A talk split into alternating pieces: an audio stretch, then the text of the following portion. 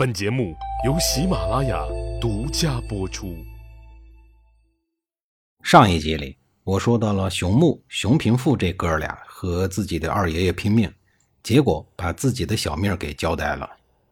楚家敖的两个儿子不行，两个弟弟就更不行了。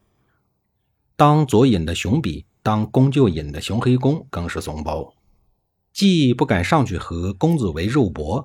也不组织援军平叛，而是夺路而逃了。一个跑到了晋国，一个溜到了郑国。扫清了国内的障碍，公子围向诸侯发出了讣告，宣称自己应该为楚王。以武举为主的摇尾系统同时启动了国家宣传机器，营造举国拥戴的氛围，帮助他顺利继位，视为楚灵王。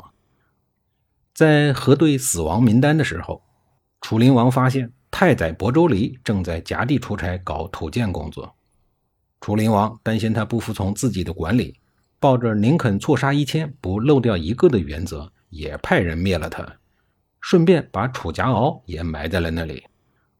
这个可怜孩子在国君位置上干了四年，到死连个谥号也没有。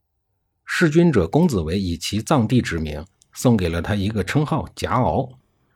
敖在楚语的语境里。有部落联盟和酋长的意思。从此以后，楚国的阳光开始围绕着楚灵王绚烂。两千多年以来，楚灵王作为暴君昏主的典型代表，受到了历代文人的批评。楚灵王穷奢极欲，对内心狠手辣，对外穷兵黩武。总体来说，是一个性格、行事都颇为复杂的人物。他登基后不久，就开始对邻居吴国大规模的用兵。想必他以为吴侬细语的吴国人好欺负，其实那不过是一个表象而已。楚国人接连数次进犯吴国，一次便宜也没捞着，次次失败。为了掩盖失败，他不想着去怎么整顿军务，而是让自己的武帝契机举全国之力去修建章华台，这一修就是七年。契机就是当年最后一个跪到玉璧上的那一位。历时七年，到了公元前五三五年，章华台总算是修好了，占地方圆四十里，中间筑起了高台，名为章华台。这座举国迎之、数年乃成的宫殿，从古至今就是人们非常称道的著名宫殿。作为政绩之一，楚灵王自然非常的得意。为了充实章华台的服务人员，他开始广泛招纳朝廷官员、大户人家的仆人来工作。因为待遇优厚，一时间跳槽的人很多。砍他惊奇的申无宇的家佣也跳槽到了张华宫来应聘。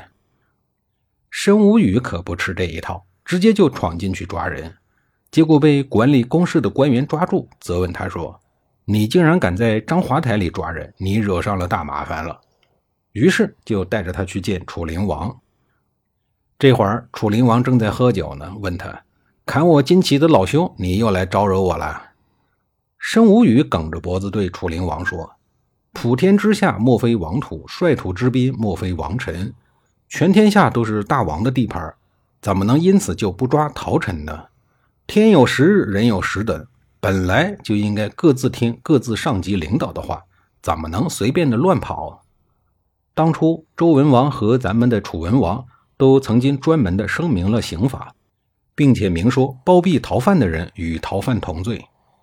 如果按照您这官员的说法，因为张华台是大王的地盘，所以就不能抓人，那全国都是大王的地盘，岂不是就都不能抓了呀？当初周武王列举商纣王的一条罪孽就是包庇逃犯，您现在开始学习商纣王，这事儿不大对劲儿吧？